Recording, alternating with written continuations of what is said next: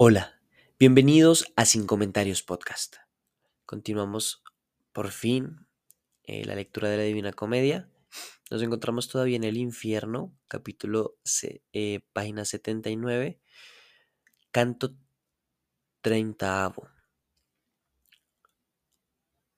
Octavo círculo. Fraude.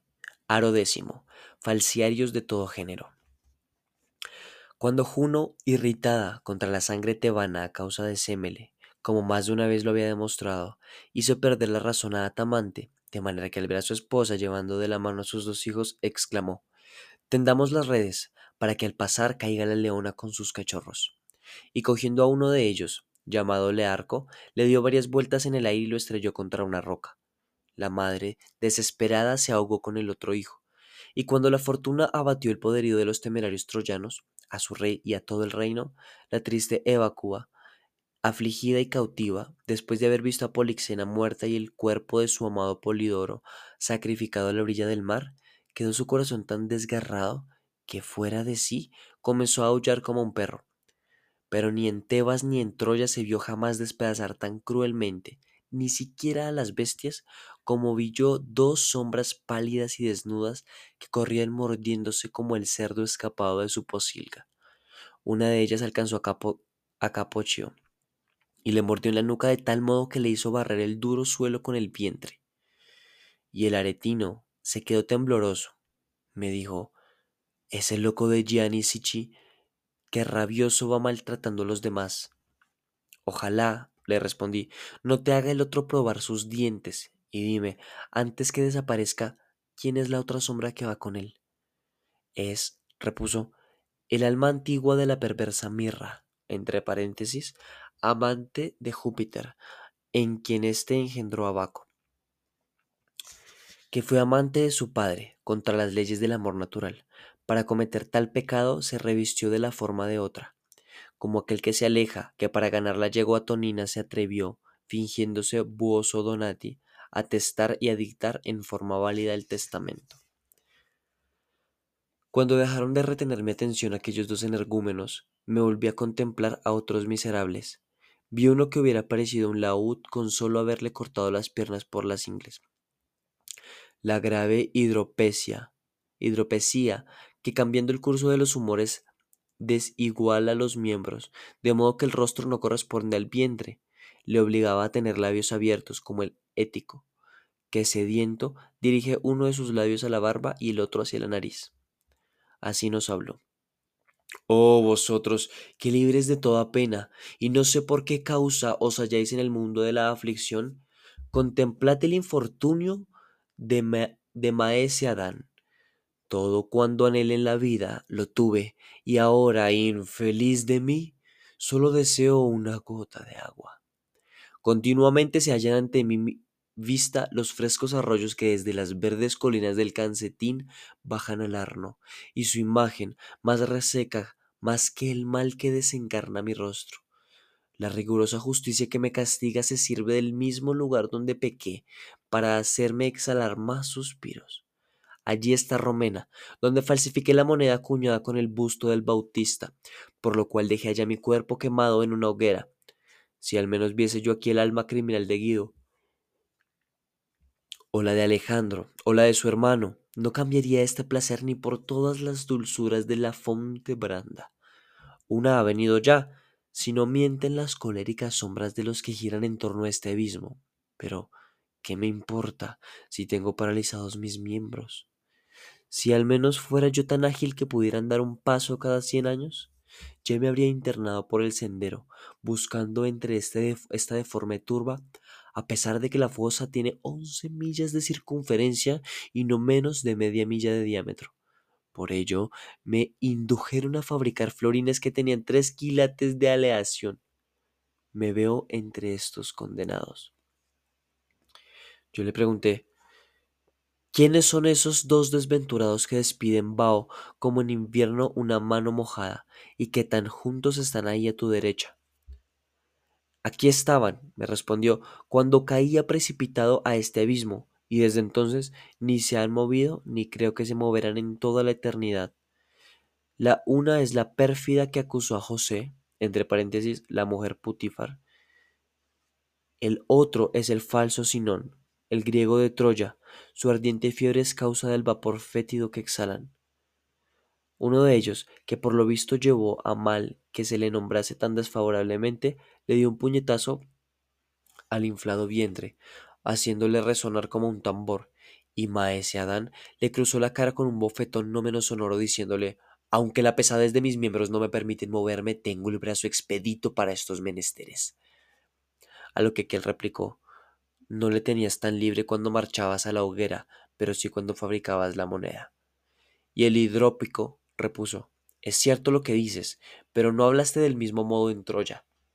Si mentí, tú en cambio, dijo Sinón, falseaste el cuño, y si yo estoy aquí por una falta, tú has cometido más que ningún demonio. Acuérdate del caballo, perjuró, replicó el de la tripa hinchada, y atorméntate de saber que todo el mundo conoce tu delito. Sírvate también a ti de castigo la sed que agrieta tu lengua y el agua pútrida que hace una montaña en tu vientre. A lo que el monedero replicó, tu boca, como siempre, solo se rasga para hablar mal. Si yo tengo sed y estoy hinchado de humores, tú tienes fiebre y te duele la cabeza. No te harías rogar mucho para lamer el espejo de Narciso. Estaba yo distraído, escuchándolos, cuando el maestro me dijo, sigue, sigue contemplándolos que poco me falta para reírme de ti. Y al oír que me hablaba, encolerizado me volví a él, tan abochornado que todavía no se me había borrado de la memoria, y como quien sueña en su desgracia y que al soñar anhela que sea un sueño lo que ya lo es, del mismo modo estaba yo, sin poder hablar, por más que quisiera excusarme y a pesar de que con el silencio me excusaba, no creía hacerlo así. Con menos vergüenza, dijo el maestro, se reparan faltas más graves que la tuya. Aleja de ti toda tristeza y si vuelve a ocurrir que la casualidad te ponga entre gentes que armen rencillas semejantes, piensa que estoy a tu lado, porque el querer oír eso revela un innoble apetito. Canto trigésimo primero. Descenso al noveno círculo. Los gigantes en torno al pozo. Ay, espérate. Porque ahora que lo pienso, ¿cuántas he pasado? Ah, no, este es el primero. Ya me va a continuar. Sí, me falta hacer el, el, la inspección en análisis. En análisis, el análisis de falsiarios de todo género. Ah, bueno, al principio no me daba mucha, mucho, mucha pista, pero ahora ya entiendo, ¿no? Pues por lo menos hablamos de un monedero que nos explicó su pena. Entonces, pues supongo, quiero pensar que el monedero pues hacía monedas falsas o de alguna manera se jactaba de su posición para aprovecharse de manera que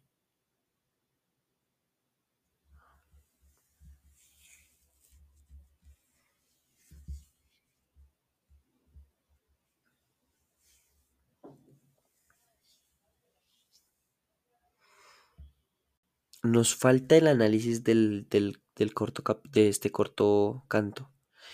Em, pues nos habla un poco primero de, de un pues del, del, castigo, ¿no? En este círculo, en este canto. Sobre los falsierios de género. En realidad no me, no me daba mucha pista el nombre, o sea, no lo, no, como que no lo analicé bien. Pero ahora, bueno, ahora que hablamos de los, de los, de los pecados que cometieron estas personas que estaban siendo castigadas. Em,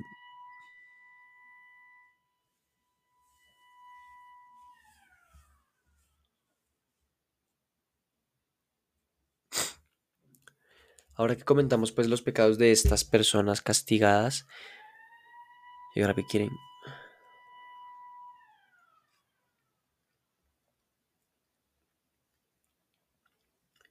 Ahora que comentamos los casos de estas personas castigadas, ya mm, comprendemos un poco más eh, de lo que quiere decir, ¿no?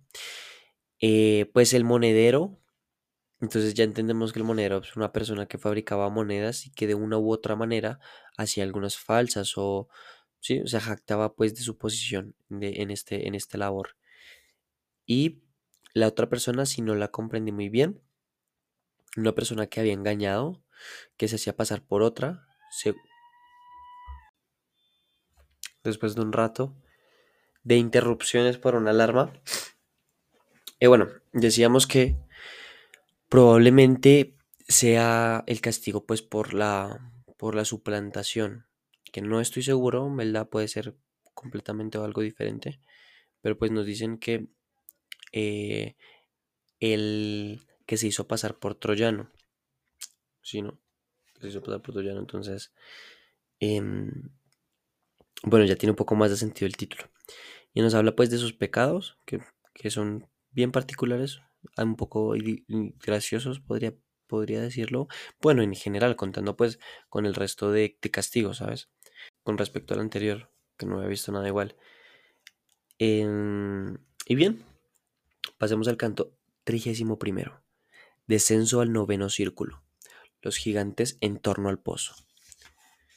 La misma lengua que acababa de herirme haciendo que el rubor tiñese mis mejillas, me aplicaba inmediatamente el bálsamo.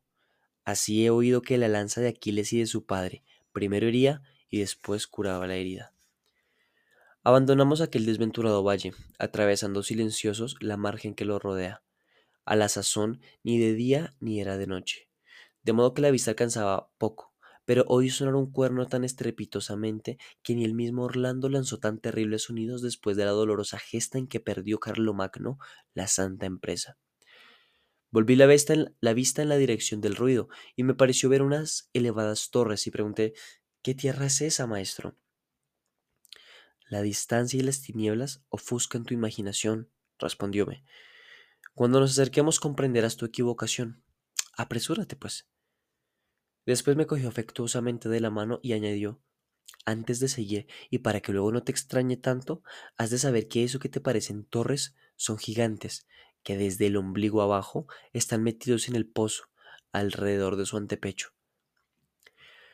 Igual que al disiparse la niebla de la vista va distinguiendo lo que ocultaba el vapor condensado por el aire, a medida que nos íbamos acercando al borde del pozo y la mía iba divisando los objetos, se desvanecía mi error y se acrecentaba mi miedo, porque del mismo modo que el monte regieno corona de torres su recinto amurallado, así se alzaban como torres, y hasta la mitad del cuerpo los horribles gigantes, a quienes amenaza todavía Júpiter desde el cielo cuando truena. Ya podía descubrir el rostro, los hombros, la espalda y el pecho de uno de ellos, gran parte del vientre y ambos brazos que les bajaban unidos a los costados. En verdad que obró sabiamente la naturaleza cuando abandonó el arte de reproducir tales monstruos para privar a Marte de semejantes verdugos, y si no se ha arrepentido de criar elefantes y ballenas, el que atentamente lo considere verá en esto mismo su justicia y sabiduría, porque cuando a la fuerza y el ingenio se une la malevolencia y el vigor, no hay resistencia posible para los hombres. Como la piña de la cúpula de San Pedro en Roma, me parecieron sus enormes cabezas, y en la misma proporción era el tamaño de sus restantes miembros, de modo que el antepecho que cubría su mitad inferior dejaba ver por encima lo bastante para que tres frisones no hubieran logrado alcanzar su cabellera, pues bien habrían treinta palmos cumplidos desde el brocal del pozo hasta la garganta. Aquella espantosa boca, incapaz de más dulces sonidos, comenzó a gritar Rafael Mai Amek Sabi Almi. Y mi guía le dijo Alma insensata, sigue entreteniéndote con tu cuerno y desahogándote con él cuando te agire la ira o otra pasión. Busca por tu cuello y encontrarás las ligaduras que lo sujeta. Mírala como ciñe tu vasto pecho. Y después me dijo, él mismo se acusa. Ese es Nembrot, por cuyo audaz pensamiento se ve obligado el mundo a usar más de una lengua. Dejémosle estar, y no hablemos en balde, pues ni él comprende el lenguaje de los demás, ni nadie conoce el suyo. Seguimos andando hacia la izquierda, y como a un tiro de ballesta de aquel lugar, vimos otro gigante más feroz, no podría decir de quién fue capaz de sujetarle, pero sí que tenía sujeto el brazo izquierdo por delante y el otro por detrás con una cadena que le amarraba desde el cuello abajo, dándole cinco vueltas en la parte del cuerpo que se le veía. Ese soberbio, dijo mi maestro, quiso medir sus fuerzas contra el mismo Júpiter. Y ahí tiene su merecido. Su nombre es Fialto, y mostró su audacia cuando los gigantes causaron miedo a los dioses. Los brazos de que se valió no los volverá a mover más. Si pudiera ser, dije yo, quisiera ver con mis ojos al monstruoso briarero, briaero, Briarero. Entre paréntesis, gigante de cien brazos. A lo que respondió, cerca de aquí verás a Anteno, que habla y no está encadenado. Él nos conducirá al fondo del infierno. El que deseas tú ver está mucho más allá, con las mismas ligaduras y apariencias que éste, aunque muestra semblante más feroz. Ni el más impetuoso terremoto conmueve con tanta violencia una torre como se agitó repentinamente fialto. Nunca cual entonces temí la muerte, y a no advertir que el gigante estaba bien atado hubiera bastado a darme el miedo que me poseía.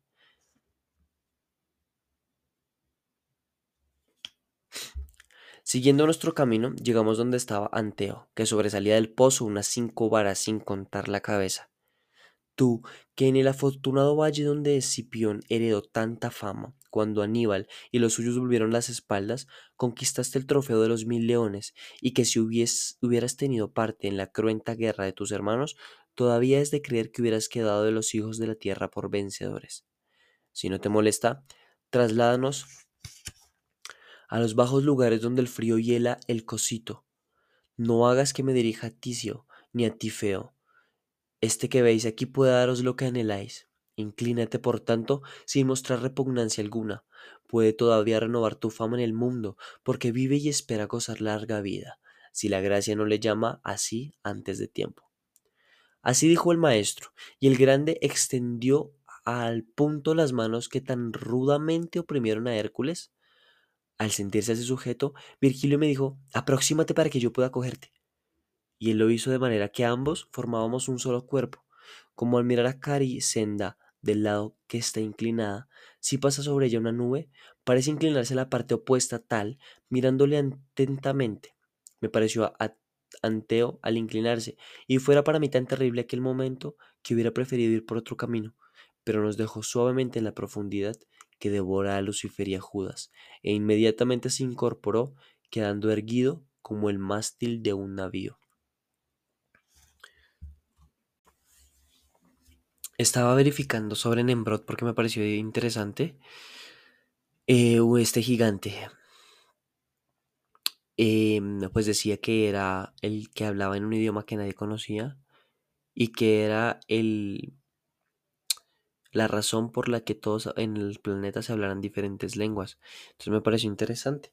Me fue a verificar en internet y en Brot aparece en la Biblia y es en la Biblia, bueno, digamos que en general se le atribuye la construcción de la Torre de Babel y bueno, el cuento bíblico em, dice que la Torre de Babel em, fue la razón por la que Dios hizo que todo el mundo hablara una lengua distinta interesante. Me gustaría profundizar un poco más para saber bien cómo funciona eso. O sea, ¿por qué? ¿Cuál es el castigo? ¿Qué tiene que ver ese castigo? ¿Serán los castigos así como aquí en este libro, que son castigos que a veces no tienen mucho que ver? O tal vez sí tengan que ver y no lo entendemos. Bueno, no lo sé. Pero bueno, entonces nos cuenta nuestro prota que encontró en este, en este punto de su viaje los gigantes que confundió con montañas eh, conoció a Nembrot y después eh, habló con Anteo, me pareció. Anteo que era el, el otro gigante. Y bueno, este gigante pues les permitió el, el, descender hasta el fondo del pozo, donde decían que se encontraba Lucifer y Judas. Eh, y qué más para analizar en este capítulo, creo que más o menos eso interesante, me parece. Canto trigésimo segundo, noveno círculo, traición, aro primero, caina, aro segundo, antenoria. Si mi canto fuera tan duro y ronco como conveniente para describir el sombrío pozo sobre el que se apoyan las otras rocas, expresaría mucho mejor la esencia de mi pensamiento, pero como no es así, temo aventurarme a hablar que no es empresa fácil describir el centro de todo el universo, pero vengan en auxilio de mis versos aquellas que ayudaron a Anfiona a amurallar Tebas, para que el estilo no desdiga de la naturaleza del asunto. Oh, gentes malditas sobre todas las demás que estáis en los lugares de que tan penoso es hablar, mas sois valiera haber sido aquí ovejas o cabras. Así que estuvimos en la profundidad del oscuro pozo, mucho más abajo de donde tenía los pies el gigante. Como yo estuviese mirando aún al alto muro, oí que decían, pisa con tiento, cuida de no hollar con tus plantas las cabezas de nuestros infelices y torturados hermanos. Me volví y vi delante de mis pies un largo, que por estar helado parecía un vidrio. Un lago, perdón, que por estar helado a mis pies parecía vidrio. Ni el Danubio durante el invierno en Austria, ni el Támesis bajo su frío cielo, cubren su curso de un velo tan denso como el que aquel lago, en el cual, aunque hubiera caído el Tabernic o el Pietrapana, no habría causado el menor estallido, y a la manera que las garranas sacan la boca fuera del agua para croar cuando la campesina sueña que está espigando, así las dolientes sombras sacaban fuera del hielo las lívidas cabezas hasta las mejillas, y el castañeteo de sus dientes se asemejaba al de las cigüeñas. Tenían todas las fuentes inclinadas, en el temblor de sus labios se manifestaba el frío y en sus ojos la tristeza de los corazones. Mirando en derredor mío, vi dos sombras tan estrechamente unidas que sus cabellos se mezclaban. Decidme quién sois, exclamé, los que así juntáis vuestros pechos. Volvieron sus rostros y brotándoles las lágrimas, el frío las heló en sus párpados. Ninguna grapa unió tan fuertemente dos trozos de madera, por lo cual ambos entrechocaron como dos cabras. Tan ciegos estaban de ira, y otro, a quien el frío había hecho perder la oreja, me dijo sin levantar la cabeza, ¿por qué nos miras tanto? Si quieres averiguar quiénes son, quiénes son esos dos, te que el valle por donde corre el Vicencio fue de su padre Alberto y de ellos. De un mismo seno proceden, y aunque recorras todo el recinto de Caín, no hallarás otra alma más digna de estar sumergida en el hielo, ni aun la de aquel a quien la mano de Artus traspasó de un solo golpe de pecho, y la sombra que hacía su cuerpo, ni la de Focasia, ni la del que su cabeza me impide ver más allá, y que se llamó Sasol Mascheroni, que si eres toscano no dejarás saber quién fue, y para que no me digas hablar más, sabe que yo soy Camexión de Pazzi, de Pazzi, y que estoy esperando a Carlino, cuyas culpas harán aparecer menos graves las mías. Vi después mil rostros amoratados por el frío, tanto que desde entonces tengo horror y lo tendré siempre a los estanques helados, y mientras nos dirigíamos al punto que es el centro de toda gravedad, y temblaba yo en medio de las perpetuas sombras, y no sé si lo dispuso Dios, el destino o la fortuna, pero al pasar por entre aquellas cabezas di un fuerte golpe con el pie en el rostro de una de ellas, que me dijo llorando, ¿por qué me pisas? Si no vienes a aumentar la venganza del monte aperto, ¿a qué me haces daño? Y yo dije, Maestro mío, espérame aquí, a fin de que éste me esclarezca una duda. Después me apresuraré cuanto quieras. Detúvose mi guía, y yo dije a aquel que aún estaba blasfemando, ¿quién eres tú que así injurias de los demás? Y tú, me contestó, ¿quién eres que vas por la antenora pisoteando a la gente con un brío que ni fueses vivo? Yo estoy vivo, repliqué, y puede serte grato, si la fama deseas, que ponga tu nombre entre los que conservo en la memoria. Deseo todo lo contrario, repuso. Vete de aquí y no importunes más. Qué mal lugar has elegido para lisonjas. Entonces lo cogí por el colo colodrillo, añadiendo, es preciso que digas tu nombre te quedas sin un solo cabello. Pero él contestó, aunque me lo arrancases todo, no he de decirte quién soy, ni verás mi rostro, aunque descargues mil golpes en mi cabeza. Yo tenía ya enroscada su cabellera en mi mano y le había arrancado más de un mechón, y seguía él aullando con los ojos bajos, cuando otro condenado gritó ¿Qué tienes, boca? ¿No te basta castañetear los dientes, sino que también ladras? ¿Qué demonios te atormenta? Ya no deseo que hables, le dije, traidor maldito, y para que tu vergüenza, y para tu vergüenza llevaré al mundo noticias verdaderas de ti. Cuenta lo que te plazca, respondió, pero si logras salir de aquí no olvides hablar del que ha tenido la lengua tan expedita y que todavía llora el dinero de los franceses. Podrás decir, he visto a Bauso, de Duera, allí donde los pecados se hielan. Y si te preguntan quiénes otros te rodean, aquí, a tu lado, tienes a Becaria, cuya cabeza cegó Florencia, y a lo más lejos está Juan de Soldanieri, con Ganelone y Tribaldelo, que durante la noche abrió las puertas de Faenza. Nos hallábamos alejados de él cuando vi otros dos helados en una misma fosa colocados de tal modo que la cabeza del uno parecía sombrero del otro, y el de encima mordía con ansias la nuca del que tenía debajo. No royó, Tideo, las sienes del Melánipo, con más rabia que roía aquel el cráneo por fuera y por dentro. Oh, tú que demuestras con brutal acción el odio que tienes al que está devorando, exclamé, dime por qué lo haces bajo el pacto de que si quejas con razón, sabiendo quiénes sois y cuál es su crimen, te defenderé en el mundo si mi lengua no se seca antes. Quedamos entonces en la página 86, en este capítulo, en donde ingresamos a Caína. Caína, que por su nombre, este sí, bueno, tiene un poco más de sentido, por su nombre, pues hablamos de traidores, de personas em, tal vez que se volvieron en contra de su familia o algo así, ¿no? Como la historia de Caín y Abel. O en contra de sus allegados, no lo sé, de su tierra, como nos hablan de, de un par de personas, porque pues no recuerdo sus nombres, pero que dice que fueron en contra de Florencia, por ejemplo.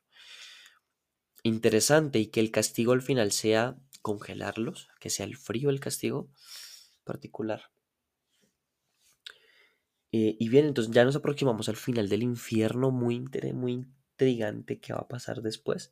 Me parece interesante ver cómo será el limbo, pero algo me dice que el limbo como quiera sigue siendo un castigo. No lo sé, pero bueno, ya lo averiguaremos. Eh, por el momento, pues acabamos este capítulo. Y ya, espero que pronto sea el siguiente. Muchas gracias por escuchar.